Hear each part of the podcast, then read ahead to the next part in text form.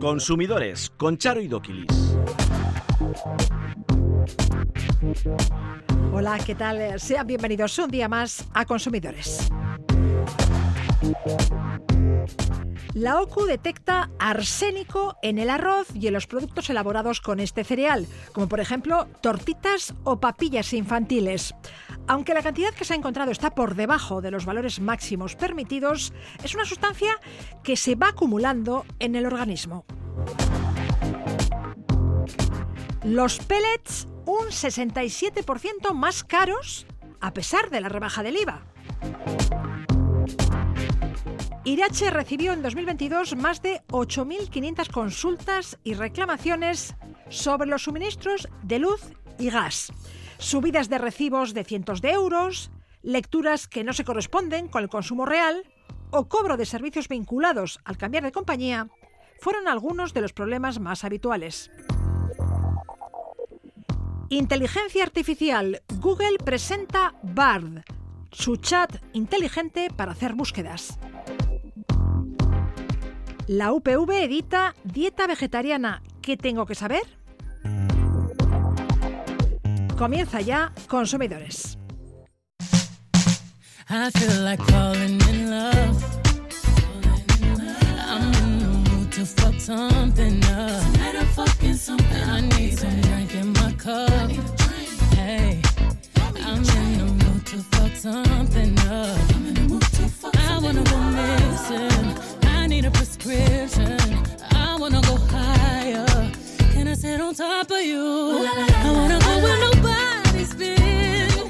La OCU ha detectado arsénico en el arroz, especialmente en el integral, en las tortitas de arroz y en las papillas de cereales.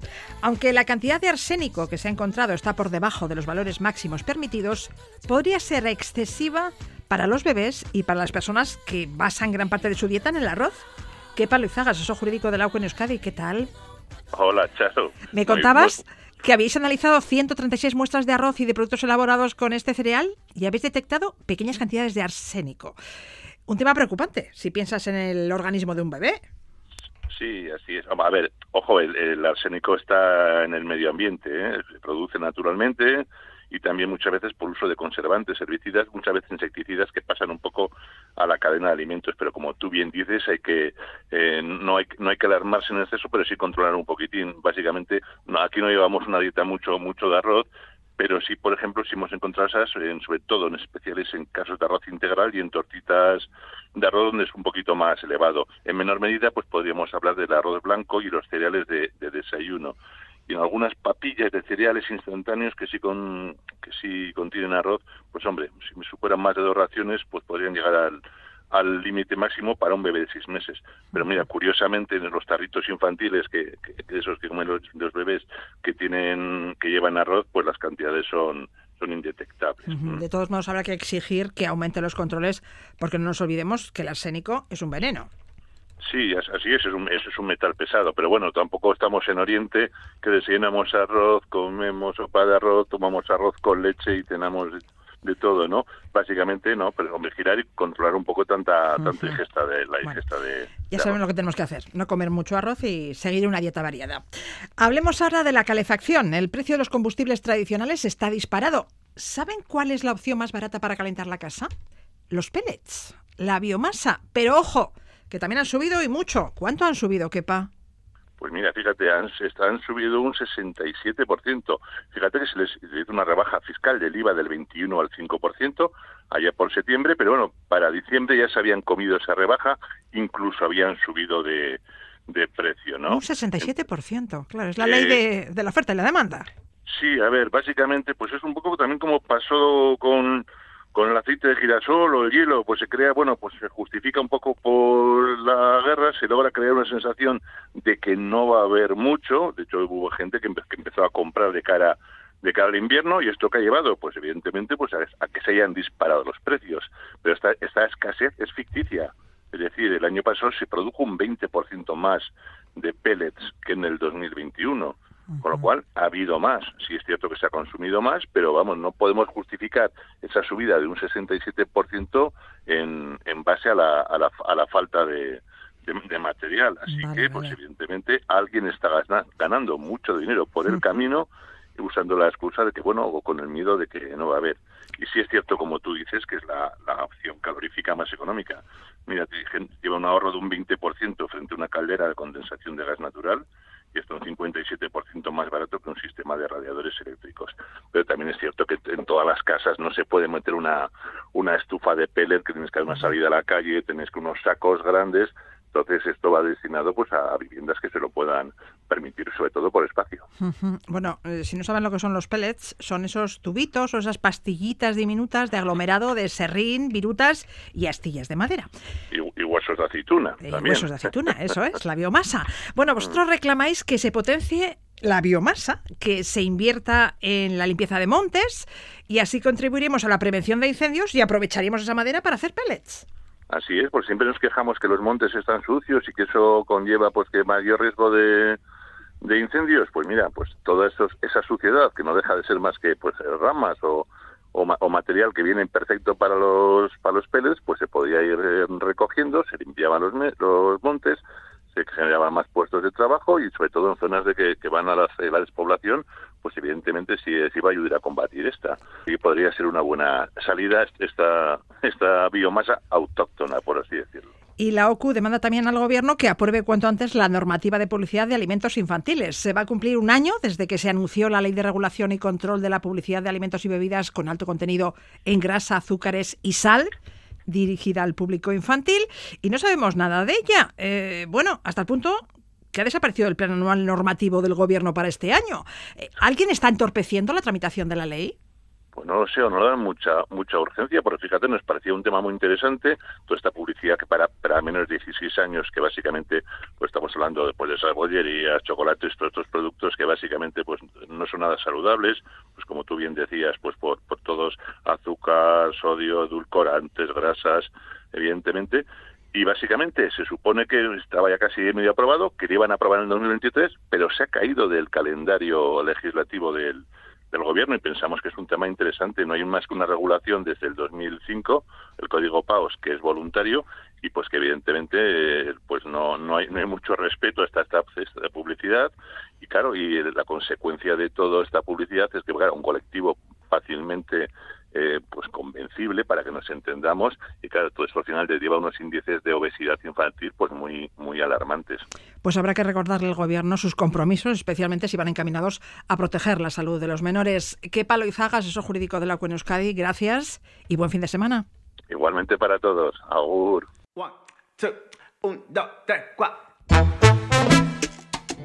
Oye, pasa una fría ahí. Calle me llamo.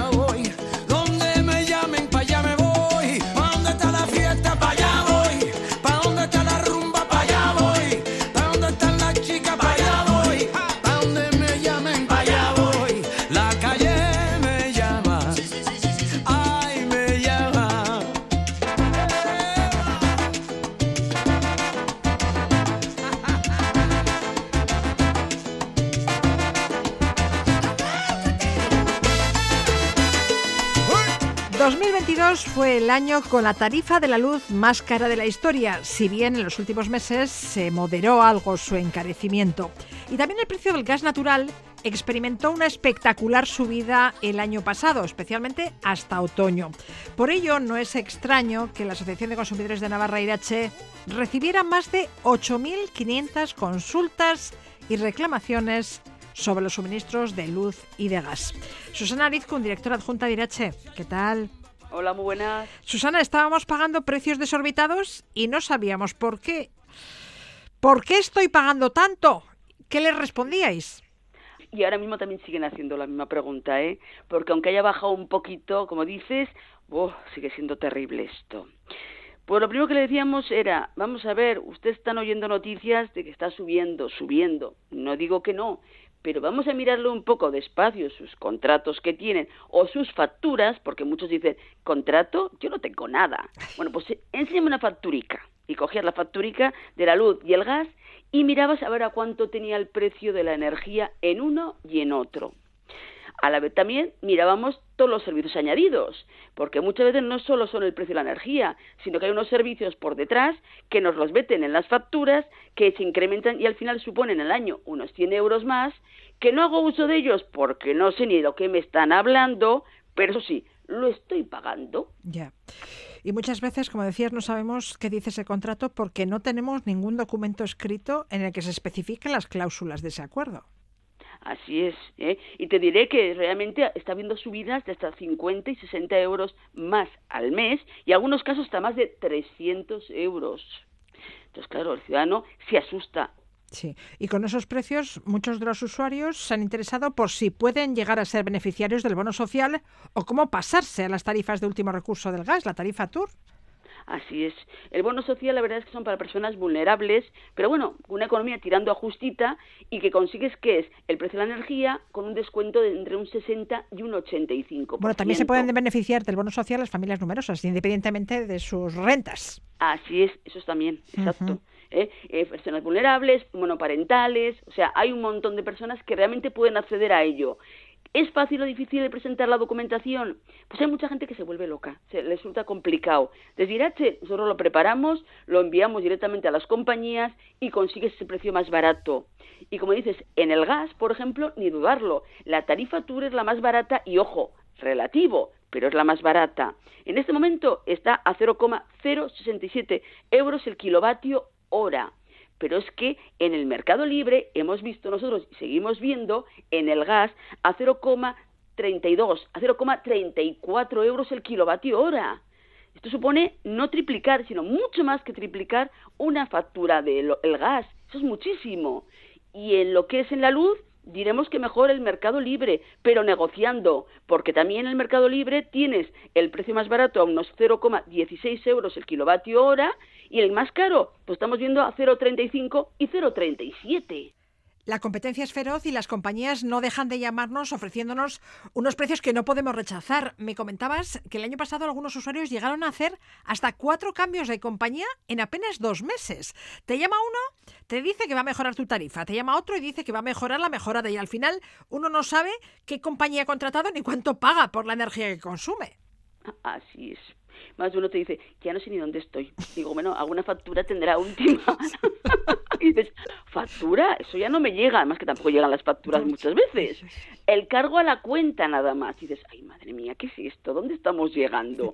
Que hablamos de la luz y el gas. Y ojo, y algo que también oye el consumidor muchas veces, sí, lo oigo a la DIRH de cambiar. ¿Y si cambio y me cortan la luz o me cortan el gas? ¿Qué pasa? Pues que en la telefonía hemos oído muchas veces hablar de eso, de los cortes. Entonces dices, si yo aquí negocio y cambio, a lo mejor me encuentro en la misma situación. No, señores, ténganlo claro. Desde el momento que usted paga esa factura de luz y el gas, no le pueden cortar. Para cortar, en primer lugar, es porque usted no ha pagado y porque le han mandado un comunicado, le han dejado un margen de dos meses para que pague y usted no ha pagado y también diremos que las personas vulnerables, las personas con economía más pequeña, no se les puede cortar ni la luz ni el gas. Eso sí, hay que moverse, hay que ir a servicios sociales, hay que justificar que tienes unos ingresos pequeños y a partir de ahí se consigue que esas personas lógicamente no les puedan cortar. Pero a la mayoría, tengamos claro, para cortar luz y gas tiene que haber carta certificada con acuse de recibo comunicando la deuda pendiente y usted como, bueno, si no paga y tiene mucha jeta y no paga, ser la realidad, pues le cortarán. Pero el resto, realmente que no se preocupen, que el hecho de cambiar lo que va a conseguir es un gran beneficio económico. Con respecto a los cambios de compañía, el problema algunas veces es que cuando te das de baja de una compañía no te desvinculas totalmente de la misma porque ese contrato que firmaste en su día cuenta con servicios vinculados de mantenimiento, urgencias, eh, protección de pagos y aunque te vayas tienes que seguir apoquinando en su defecto pagar una penalización. ¿Pueden hacerlo? No. Esto cambió porque es que esto existía estaba pasando eso y entonces ha habido un cambio en la que deja claro, un cambio de ley en la que deja claro que no. Si tú cambias el contrato principal del suministro, ¿eh? pues eso, lo que es el, contrato, automáticamente te tienen que dar de baja ese tipo de servicios que también los tienes en la factura. ¿eh? Y nada de que te vengas por una parte los servicios con otra compañía, con la antigua, y con la nueva el contrato. No, señores, eso no te lo pueden cobrar. Vale. Y también insistiría yo, cuidado los servicios que contratemos, o por lo menos que estén en la factura, porque muchas veces ni sabemos que los tenemos contratados. Vamos a ver, muchas veces te encuentras un servicio de protección de pagos, que lo estamos viendo, que es para cuando una persona no puede pagar, pues se encuentra en paro, para que bueno, le puedan asumir la factura de la luz, etcétera, durante una serie de meses. Y es que a quién se lo están metiendo muchas veces? Pues a los jubilados. Y ¿y un jubilado para qué quiere esto? Si va a cobrar todos los meses su pensión. Ya está bien, ya está bien de engañar a la gente, ya está bien. O sea, y además que no vamos a hacer uso de ello, como un servicio de urgencias. Si tienes el seguro del hogar, que muchas veces también te cubre, ¿para qué quieres duplicar pagos y gastos y coberturas? En otras ocasiones habéis advertido de que las facturas se han encarecido porque la vigencia del contrato ha concluido y la empresa ha aplicado nuevas condiciones sin que el consumidor haya reparado en ello. Así es. ¿eh? Vamos a ver, tú negocias con la compañía un año y tú te crees que te acuerdas el año siguiente, la misma fecha, el negociar el nuevo precio. Pues no. Bah, para rato me acuerdo yo de esto. Yo sí, porque soy de las que me lo apunto en el calendario de toda la vida Eso es lo que hay que hacer. y, y ahí sale. Claro. Como los cumpleaños, pues están en el Pero de calendario todos grande. modos, la compañía tiene la obligación de comunicar al consumidor el cambio de condiciones, ¿no? De ese La ley- contrato. Así es, vamos a ver, con un mes de antelación. Entonces, vamos a ver, si tú me comunicas un mes antes, yo miro y compruebo con lo que tengo. Y si me interesa, sigo con ustedes. Y si no, me cambio de compañía o negocio con ustedes. ¿Qué pasa? Que muchas a lo mejor te llega la cartita y ni te das cuenta que ha llegado. Ha llegado a la vez que la factura y bah, ahí se queda. Ya, ya. Ya lo miraré. igual te han informado, pero tú no te has enterado de ello. Eso Ya. hay veces que es así. Ojo, hay otras que no, ¿eh? Hay otras en las que estamos peleando porque no se notificó nada, no se comunicó nada, nos encontramos ahora con subidas elevadas. Entonces dices, bueno, vamos a ver, como compañía, demuéstreme usted que yo que a mí me llegó la carta de ustedes. Es que se la mandamos. Sí, se la mandamos. Aquí no llego. Pues se la mandamos. Oiga, pues demuéstrelo. Y si no, sigo con la misma compañía, pero con el precio antiguo y nada el que ustedes consideren oportuno. Otra cuestión conflictiva en los contratos de luz y gas son las lecturas de consumo, especialmente de gas. Vamos a ver, eh, ¿cuántas veces te encuentras con lecturas estimadas en vez de lecturas reales? Y dices, ¿y por qué? Vamos a ver, lo normal es que yo pague pues, por lo, Lo que he consumo, consumido. claro. Pues no por lo que ustedes consideren que yo voy a pagar a, A a consumir, claro. O con respecto al año anterior en las mismas fechas, que esa es otra. ¿Eh? ¿Cuántas familias te encuentras con que dicen, hoy va, hoy va, 80, 90 euros? Pues estamos dos en casa. Y, eh, mira O si ese mes no he estado yo en casa. Exacto. Es porque tengo que adelantarte un montón de dinero. Es que es con respecto al año anterior en las mismas fechas. Oiga, ¿y por qué? Vamos a ver, la, digamos claro, la compañía debe leer los contadores cada dos meses. Tiene Y alguna- obligación de leer los Exacto. contadores cada dos meses. cada dos meses. Y si por alguna circunstancia no ha podido hacerlo, se debe regularizar el consumo como mínimo de forma anual. Pero en principio tienen que leer los contadores cada dos meses. Entonces, señores, no hagan ustedes lo que consideren como quieran, porque no, ya vale, ya vale. ¿eh? Lo que yo gasto, yo lo pago. Y no lo del año anterior, que hay circunstancias de todo tipo y no tengo por qué adelantar. O al revés, no tiene por qué ser una factura estimada cuando a lo mejor he consumido mucho más y la siguiente me viene un susto terrible porque me hacen la lectura real y es de hace cuatro o cinco meses toda la unión de todo y a pagar unas facturas que dices, que ahora no contaba yo con esto. ¿Y qué hago? Tras lo dicho, debemos revisar los contratos de luz y gas. ¿En qué nos tenemos que fijar especialmente? Pues yo tendría claro, miraría el precio de la energía, en primer lugar, a ver a qué precio tengo. Eh, miraría también el contrato cuándo finaliza, porque tienen finalización, suelen ser anuales. Y a partir de ahí, bueno, negociaría en primer lugar con las compañías. Tendría claro que el gas con la tarifa regulada no lo dudo, porque es la más barata. Eso sí, sabiendo que se hacen revisiones trimestrales y que dentro de un tiempo habrá que volver a mirar a ver cómo está, porque a lo mejor el mercado ha cambiado. En cambio, en la luz lo que haría sería irme al mercado libre pero negociando con las compañías y cuidado con los servicios añadidos, porque hay que tener claro que si tú los quieres, me parece muy bien, y los pagas y los usas. Pero si tienes desconocimiento total, intentemos no firmar ese tipo de contratos y para eso hay que mirarlo despacio. ¿Que no entendemos? Para eso están las asociaciones de consumidores, que estaremos encantados, encantados con la factura de la luz y el gas, mirarle despacio lo que tiene, valorar qué es lo que le puede interesar más, hacerle el cambio y va a notar un ahorro importante. Susana Rizkun, codirectora de la Asociación de Consumidores y Usuarios de Navarra, Irache, gracias por la información y hasta la semana que viene. De nada, hasta luego.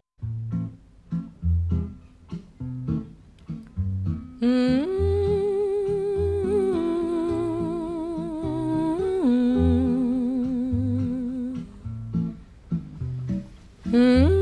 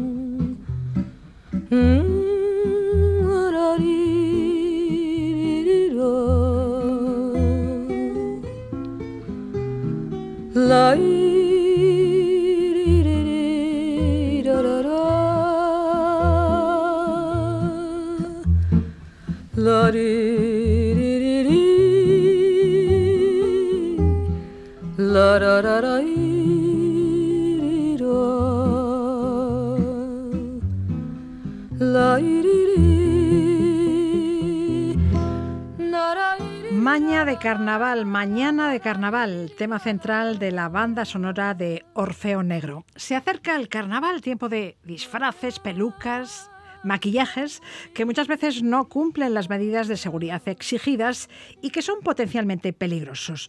Son productos que pueden arder con facilidad, provocar asfixia, contener elementos tóxicos. Arancha López, ¿ya tienes preparado el disfraz? Yo te iba a decir que todos los días. Porque aquí hay que ponerse... Todos los días viene disfrazada. Sí, hay que darle un punto de alegría a esta vida. Así que bueno. Pues sí, hace cuatro días estábamos hablando de las Navidades, ¿verdad? Ya Y estamos en carnaval. estamos en el carnaval, pensando en la Semana Santa. Y bueno, pues nada, a ver, eh, desde mi punto de vista, el mejor disfraz eh, puede ser mm, mucha creatividad y poco consumismo. Es decir, fabricarlo en casa, hacer algo divertido, reciclar materiales, eh, reciclar eh, ropa que podamos tener y bueno, pues eh, utilizarlo para, para esta fecha tan especial. Pero si los compran fuera, Eso es. cuidado Eso es. con mm, los disfraces, las pelucas, los Sí, maquillajes. Sí, incluso si ese bonito disfraz que nos hacemos en casa lo tenemos que complementar, como bien dices, con un maquillaje especial, con una máscara determinada o con unas lentillas de aquella manera, pues bueno, hay que tener una serie de precauciones con todo ello. ¿Cuáles son los problemas de seguridad más recurrentes? Bueno, pues los más recurrentes pues pueden ser, por ejemplo, eh, que los disfraces deben estar hechos con materiales no inflamables. Eh, o de baja combustibilidad. ¿Por qué? Pues porque si nos acercamos a cualquier fuente de calor, que por fuente de calor es, por ejemplo, un cigarrito, pues si no hablamos de, de, eh, materiales no inflamables, la podemos preparar, pero bien en el día de carnaval. Entonces hay que tener eh, especial cuidado con la composición. De ahí el que antes de comprar nada, leanse ustedes primero las etiquetas para ver eh, cuál es el material con el que está fabricado. Bien, los disfraces deben estar hechos con materiales no inflamables o de baja combustibilidad. Sí, luego ya, si nos remitimos, por ejemplo, a los disfraces para, para menores, hay que tener en cuenta que los disfraces para menores están considerados, están considerados como juguetes y por lo tanto, a ver, todos en general tienen que ir con el marcado CE. Pero además, en el caso de los juguetes, bueno, pues tienen que tener una especial identificación y eh, desde luego no compremos cosas que tengan, eh, que se suelten fácilmente, eh, que vayan compuesto por botones muy pequeños o piezas que se, que se desmontan, eh, eh, que tampoco ni tengan cordones ni que al- a lo largo del cuello pues eh, pueda ocasionar un problema porque bueno pues eh, imaginemos un, un tema de asfixia con un menor algún cordón de donde no debe de estar. Entonces bueno pues un poco eso de cara a los menores tanto el material como la composición con el que está hecho. Y cuidado con las máscaras. Sí, también, igual, igual. O sea, es así. Eh, las máscaras tienen que tener aberturas, pues para que uno pueda respirar. Grandes, y- vamos. Sí, Sí. eso es, pues para la boca y para la nariz. Entonces, pues claro, pues hay que tener cuidado porque puede ser, volvemos a lo mismo. Igual en un principio vamos a lo vistoso, al complemento y luego mm, nos ocasionamos un problemita, ¿eh? Y en el caso de las pelucas, también habrá que comprobar que no tiene materiales fácilmente inflamables. Sí, claro. Y eso es mucho, eh, lo controlamos mucho menos que el traje. Sí. Porque las pelucas siempre suelen ser como muy llamativas, como que están a otro nivel y... Y es plástico. Y es, bueno, sí, plástico puro y duro. ¿eh? Y el maquillaje nos puede producir una reacción alérgica. Sí, hay que tener en cuenta varias cosas. En primer lugar, eh, la composición, por lo que has dicho, porque puede provocar alergias. Ojo con los maquillajes que tenemos de otros años. Porque Que igual. caducan. Sí, porque igual nos lo damos y pu- podía estar, eh, no, eh, a ver, eh, ser eh, etiquetado correctísimamente, pero llevar en el armario no sé cuánto tiempo y evidentemente los cosméticos caducan. Entonces, a ver si la alergia no va a venir por el propio, por la propia etiquetado o producto que nos puede provocar una alergia, sino porque nos hemos pasado del tiempo de uso y, eh, y efectivamente nos puede provocar pues cualquier afección cutánea. O sea, que tengan ustedes un poquito de cuidado. Si se van a comprar lentillas de colores, Ojo también al dato, ¿eh? No se lo compren ustedes en cualquier sitio, lo normal es que se compren en sitios especializados e incluso yo voy un poco más allá. A una eh, óptica. a- en una óptica que además incluso nos, revisen el ojo antes de colocarnos esas lentillas, pues porque por cualquier circunstancia puede que no tengamos el ojo eh, o- o- en, en condiciones óptimas como para poder utilizarlo y luego, bueno, pues nos, nos provoquemos algún daño mayor. De la misma manera que si ustedes lo van a usar, utilícenlo y límpienlo correctamente, pues porque hay veces que en las lentillas y sobre todo en eso tenemos cierta experiencia de los que lo usamos, se nos queda igual alguna porquería que nos provoca algún pues algún arañazo o alguna cosita en el ojo. Entonces tengan ustedes cuidado con lo que compran y dónde lo compran y comprueben que lo pueden utilizar correctamente ¿Algún otro consejo? Que de lo que compren guarden ustedes el ticket. Van a decir, qué pesada con el ticket y las facturas. Bueno, pues yo sí. Yo Pero si no hay ticket no se puede reclamar. no, eh, imaginemos que, a ver, que nuestra intención es comprarnos no un disfraz para un día, sino un disfraz a largo plazo. Entonces, pues claro, pues, eh, eh, eh, pues igual la confección no está correcta, hay algún tipo de defecto, lo que sea. Sin el ticket no reclamamos absolutamente nada. Y como última cuestión, que ya igual no es tanto de disfraces, sino si ustedes van a disfrutar de algún cotillón o alguna fiesta, bueno, pues tengan ustedes en cuenta eh, aforos, entrada, características de las bebidas o de los productos que se vayan a consumir, etcétera, etcétera. Tras estas recomendaciones, solo nos cabe invitar a la gente a que disfrute del carnaval. Dentro de una semana estaremos en plena vorágine. En plena vorágine. Pues Así nada. que nada, tengan ustedes en cuenta todos nuestros consejos y como dice Charo, a disfrutar de, del día, del fin de semana o de lo que ustedes crean conveniente si tienen una semana completa de fiesta. Hasta la semana que viene. Muchas gracias, Agur. Consumidores arroba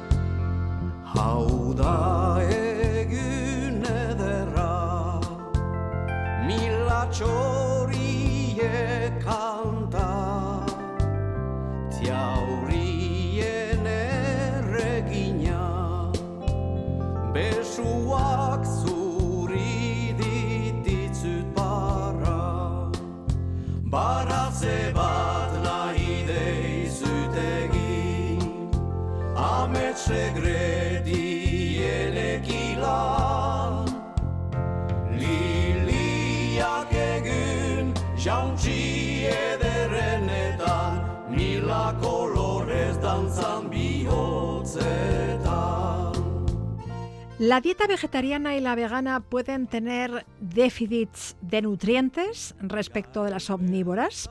¿Son siempre saludables? ¿Es recomendable eliminar la carne de nuestra dieta? Estas y otras dudas surgen habitualmente al hablar de las dietas vegetarianas y veganas. La UPV acaba de publicar Dieta Vegetariana. ¿Qué tengo que saber? El manual, que ya puede adquirirse por 12 euros, lo han escrito varios integrantes del grupo de investigación Nutrición y Obesidad, entre ellos Naroa Cajaraville, profesora de Medicina Preventiva y Salud Pública de la Facultad de Farmacia de la UPV. Naroa, bienvenida. Gracias.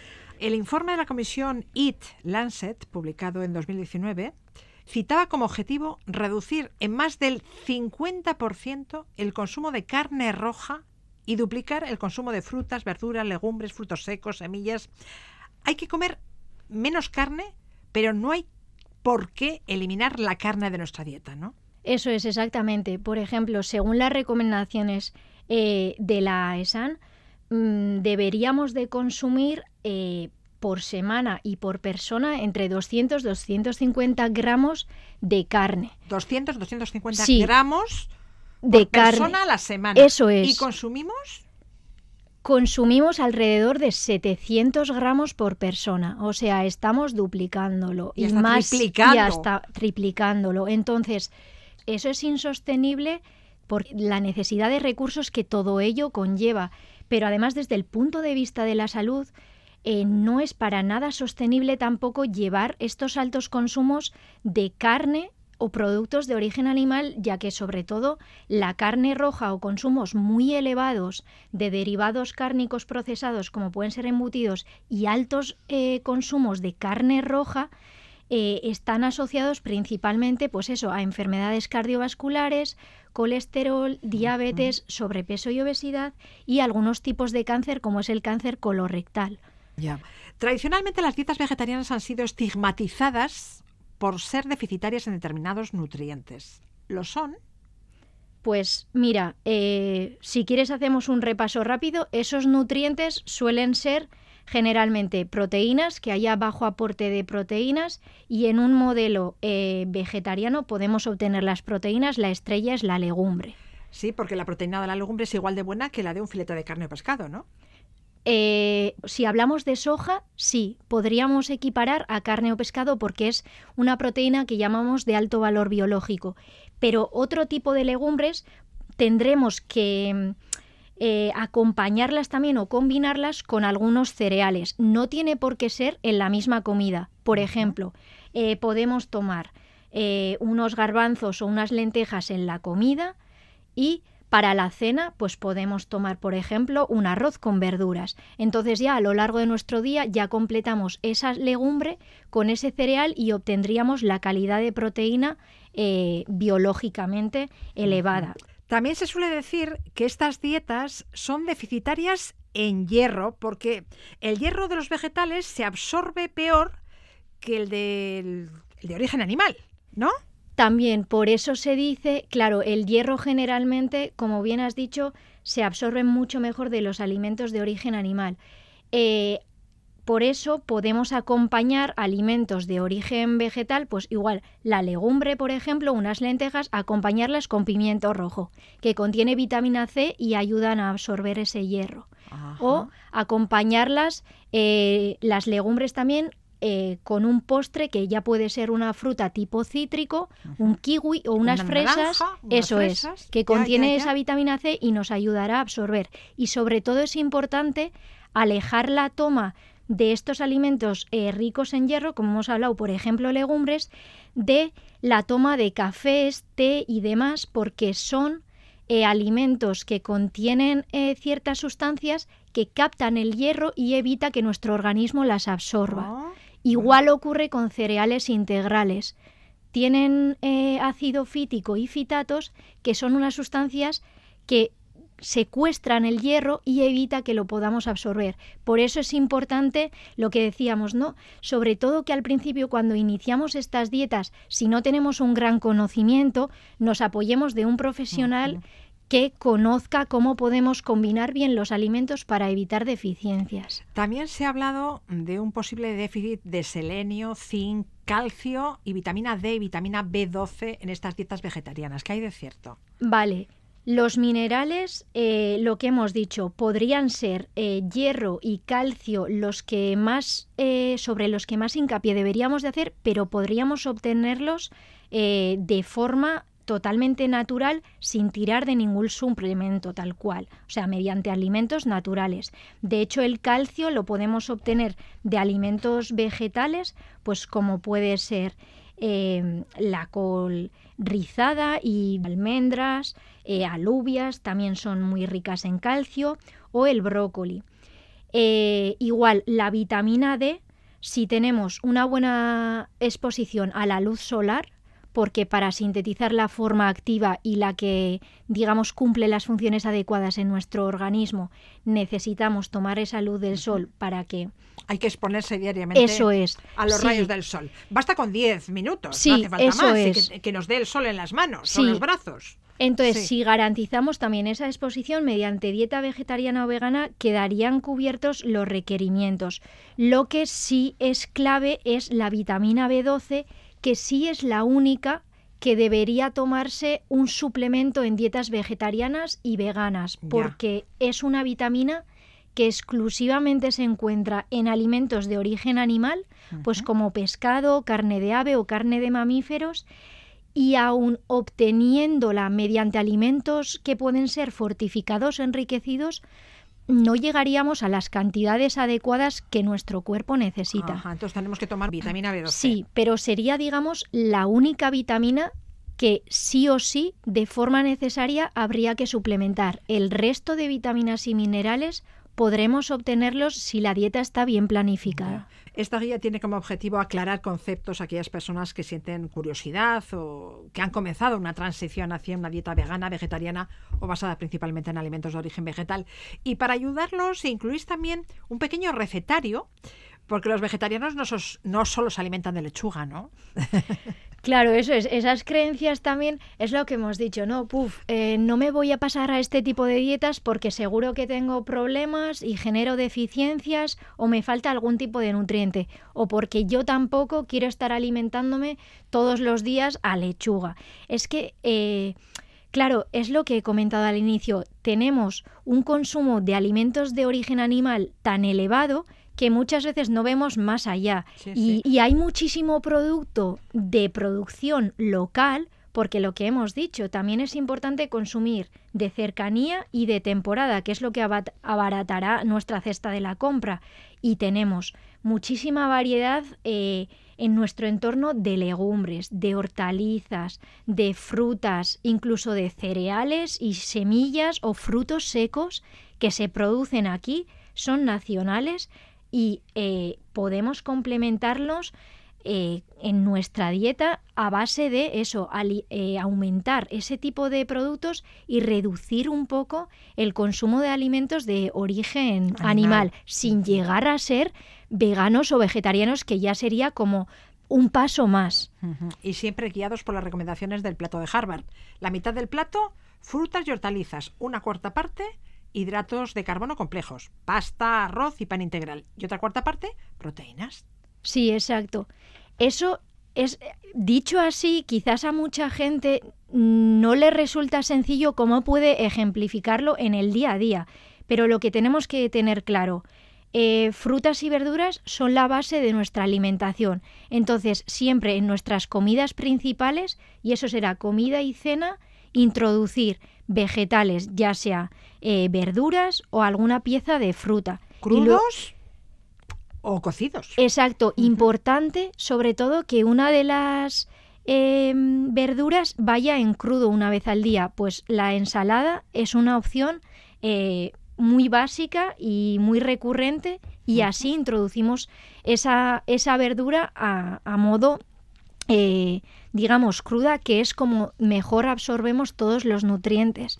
Y luego medias mañanas y medias tardes, en vez de tirar de snacks y productos prefabricados, pues llevarse una fruta, Un tener la plátano. mano unos frutos secos. Unos frutos secos. Ujú. Y con eso ya eh, es muy fácil llegar a las cinco raciones de frutas y verduras diarias.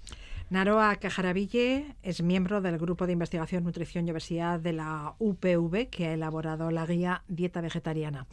¿Qué tengo que saber? Gracias. Es que ricasco.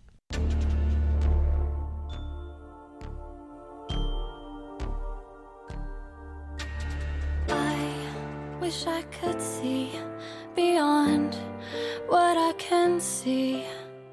I wish I could touch beyond what I can touch. I wish I could feel beyond what isn't real. I wish I could imagine, imagine, yeah. There's more to who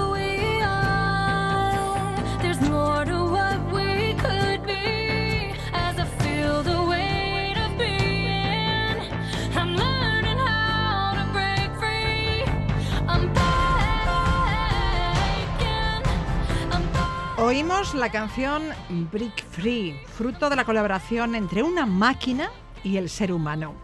De la máquina son la melodía y la producción. La letra y la voz son del artista Teirin Suther. Todo parece indicar que la inteligencia artificial va a ser la tecnología que más se va a desarrollar y utilizar en el futuro cercano. Las compañías llevan años trabajando en ella y se hallan inmersas en una carrera por ver quién es la líder de esta materia. Google presentaba esta semana Bard, que pronto estará integrada en su motor de búsqueda. Esta semana hablamos de la inteligencia artificial y de sus aplicaciones con Iruri Kenner. Iruri, ¿qué tal? Muy buenas. Estamos en contacto con la inteligencia artificial más a menudo de lo que pensamos, ¿eh? Sí, sí, eso es. Esta inteligencia artificial que suena un poco a, pues a ciencia ficción, ¿no? A películas con robots que nos invaden. eh, y resulta que lo tenemos en nuestro día a día desde hace más tiempo del que pensamos y en más en más bueno en más aplicaciones no en más eh, usos eh, de los que de los que podemos pensar. Pero es verdad totalmente de acuerdo contigo en que bueno eh, probablemente estemos ante una de las principales revoluciones tecnológicas de los últimos años equiparable probablemente a la aparición de internet en general quizá también equiparable a la aparición de Google como, como motor de búsqueda, ¿no? Mm, Me refiero en cuanto al impacto que puede tener en los hábitos de consumo digital que tenemos y en los, eh, como estábamos escuchando, esta canción creada por inteligencia artificial, también en la producción y en la creación eh, de, de productos digitales, ¿no? Entonces, eh, sí, eh, me parece todo un, eh, todo un hito lo que hemos estado viviendo estas últimas semanas. Sobre todo, eh, bueno, yo creo que la, la punta del iceberg es este sistema de inteligencia artificial conversacional que presentaba Google, este BARD, que, como digo, pues me, me parece que puede ser un punto de inflexión muy, muy importante ¿no? en, nuestros, en nuestra eh, vida cotidiana. ¿no? Inteligencia artificial conversacional. ¿Qué es eso de inteligencia artificial conversacional? Bueno, pues al final la inteligencia artificial puede eh, tomar muchas formas distintas, ¿no? De hecho, eh, bueno, pues eh, una inteligencia artificial no son más que algoritmos que operan y toman, bueno, pues determinadas decisiones eh, y resultados basándose en programación y entrenamiento. Sí, sí, entrenamiento. Se programa previamente y se, va, se le va entrenando para que vaya aprendiendo de su propio comportamiento, de sus propias respuestas y, y de, y de las interacciones. Es decir, eh, esto, estos algoritmos, este motor, va eh, aprendiendo si una respuesta que ha dado te parece correcta o no, eh, si te gusta o no, va probando dist- distintas alternativas hasta que encuentra la solución que más probablemente sea la adecuada en cada circunstancia. Entonces, este aprendizaje se utiliza para, para distintas, distintas cosas, ¿no? Desde, desde un algoritmo que determina qué anuncios se nos muestran cuando navegamos por Internet, porque le parece que hay mayores probabilidades de que nos interesen, eh, o qué publicación de Facebook le parece que nos va a resultar más interesante. También en el GPS, ¿no? La manera en que calcula la ruta que aparentemente es más adecuada está eh, trabajada por una inteligencia artificial. O cuando el- un altavoz inteligente, Alexa, eh, Google Home, etcétera, nos pone una canción que casualmente encaja con la hora en la que estamos, en el momento en que nos encontramos, todo eso son decisiones que ha tomado una inteligencia artificial, ¿no? Y por supuesto en todo el mundo digital, ¿no? Estas aplicaciones que eliminan mm, objetos de forma mágica de una foto, por ejemplo, eh, en el ámbito de la empresa, la industria, Sí, la sí. logística, La medicina. medicina, en fin, hay un montón de, de aspectos en las que se está, en los que se está mm, eh, aplicando la inteligencia artificial, ¿no? Y respecto a Bar, Sí, pues a mí me parece, como digo, uno de los grandísimos avances que estamos viendo estas semanas por esta inteligencia artificial Conversacional. conversacional, que no es más que una inteligencia artificial con la que puedes interactuar. Eh, Hablas eh, con un lenguaje absolutamente natural. Eh, y mantienes una conversación como si fuera con una persona, ¿no? Y va adaptando sus respuestas en función, incluso si vas cambiando de tema, le puedes rebatir, eh, incluso llega a formularte preguntas ella a ti, ¿no? Entonces, estamos eh, ante un escenario completamente diferente al que veníamos avanzando las últimas semanas. a ver, a ver, a ver. ¿Qué tipo de conversaciones podemos llegar a tener con Bar? Podemos decirle, como digo, con un lenguaje absolutamente natural, como si habláramos Sí. con una persona, le decimos, oye, mira, dame eh, cinco ideas para regalar a un adolescente de 15 años al que le gusta el baloncesto. ¿no? Entonces, hasta ahora, esta pregunta se la podemos lanzar a Google y lo que nos va a responder no son más que eh, sugerencias de páginas web en la que se habla de eso y, bueno, pues ahí nos tenemos que Búscate leer. la vida. Búscate la vida, eso es. En cambio, este lo que va a hacer es de toda la información que le han metido a este motor de a este bueno a esta inteligencia eh, va a generar va a cocinar la respuesta que probablemente estás buscando sin que tengas ni siquiera que ir a ninguna otra página web no ¡Qué maravilla! o le puedes decir yo qué sé Mira, prepárame un menú de comidas para toda la semana, pero es que soy vegetariano, así que hazme este menú. Y una vez que te lo da, como digo, que es conversacional, después Sí. le dices, oye, mira, muchas gracias. Hazme la lista de la compra que necesito para completar este menú. Entonces dice, ah, vale, pues necesitas puerros, patatas, bla, bla, bla. Tú le puedes decir, oye, mira, yo he estudiado esto, he trabajado aquí allá estos años, bla, bla, pónmelo, por favor, en un formato de currículum, ¿no? Y después te lo da y dices, "Mm, pónmelo con un tono un poco más distendido. Pum, pum, te lo corrige y ya te lo ha hecho en un sí. formato más distendido. Evidentemente, luego vas a tener que corregir Ya, ya, cosas ya. de formato, etcétera, pero la base ahí la tienes, ¿no? De hecho, yo he probado cosas como, por ejemplo, eh, escríbeme una plantilla eh, de un email para decirle a un cliente que lo siento mucho, pero que este producto lo tenemos agotado. Y en lugar de estar aquí pensando, oye, ¿qué le pongo? Tal, bla, bla. Entonces él te pone, oye, pues además que la respuesta es súper curiosa, ¿no? Porque te, te pone, oye, pues lamentamos profundamente tener que informarle de que. Bueno, la verdad es que es una cosa, una cosa alucinante, ¿no?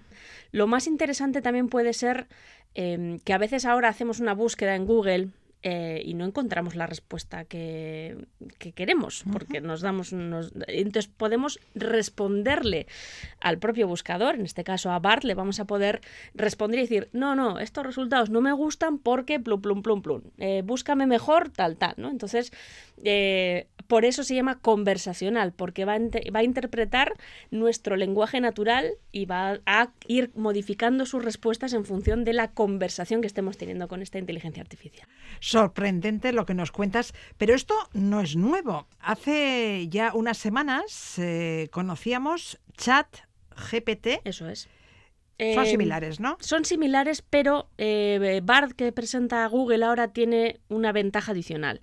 ChatGPT eh, se basa únicamente en información que sus creadores, sus programadores le han metido, que son muchísimos, son eh, teras y teras de, de información, eso es así, pero no realiza consultas a través de Internet. Es decir, si yo le pregunto, oye, ¿cuál fue el resultado de tal partido ayer? Pues no lo sabe, porque no le ha dado tiempo todavía a, re- a recoger esa información. Eh, lo que presenta Bard es un poquito distinto, es decir, como decíamos, si ahora buscamos algo en Google, pues me, da- me va a responder páginas web. Lo que pretende Google ahora es que no tengamos que ir a ningún otro sitio. Va a hacer esa consulta con toda la información que ya tiene Google de todas los mi- millones de páginas web de todo el mundo y va a cocinar la respuesta sin que tengas que irte ni siquiera a ninguna otra página web. ¿no? Es un paso más. Es eh, un paso más, eh, probablemente unas respuestas, eh, vamos a decirlo, enriquecidas, actualizadas y probablemente pues más, eh, más depuradas, ¿no? Vamos a ver cómo evoluciona todo esto, pero es posible que estemos eh, cerca de presenciar el fin de las búsquedas en Internet tal y como las conocemos hoy en día. Bueno, ya se puede probar, Bar.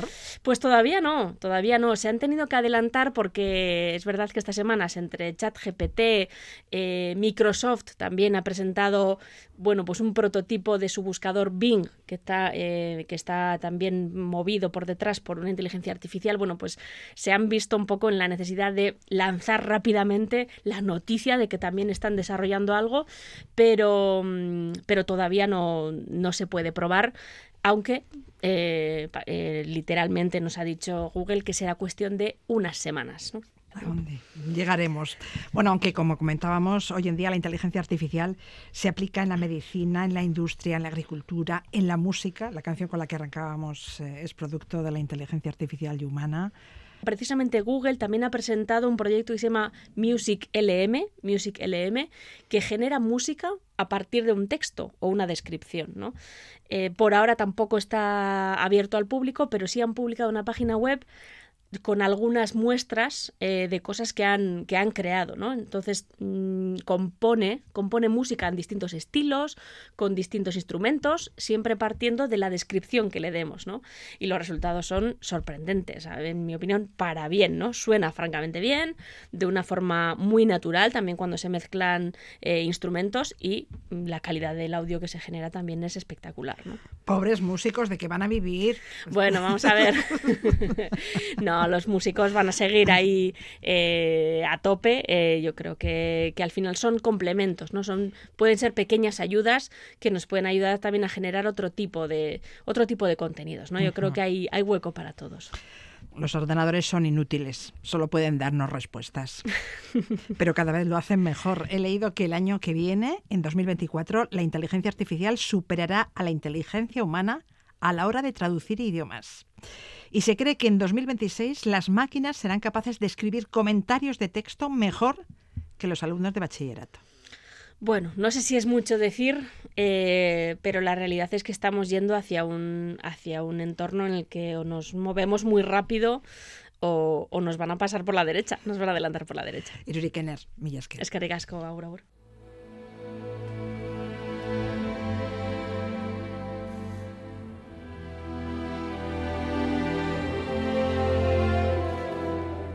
Este fin de semana se ha estrenado el documental Videan Jarraitus, un largometraje íntimo que recorre la trayectoria profesional de Bingen Mendizábal. Son las memorias sentimentales de este compositor, un tipo muy talentoso del que nadie habla mal, o mejor dicho, al que todo el mundo quiere.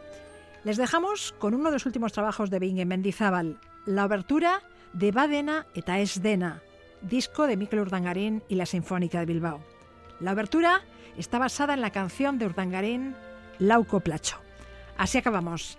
Gracias por estar ahí eta datorren asterarte, ondo izan.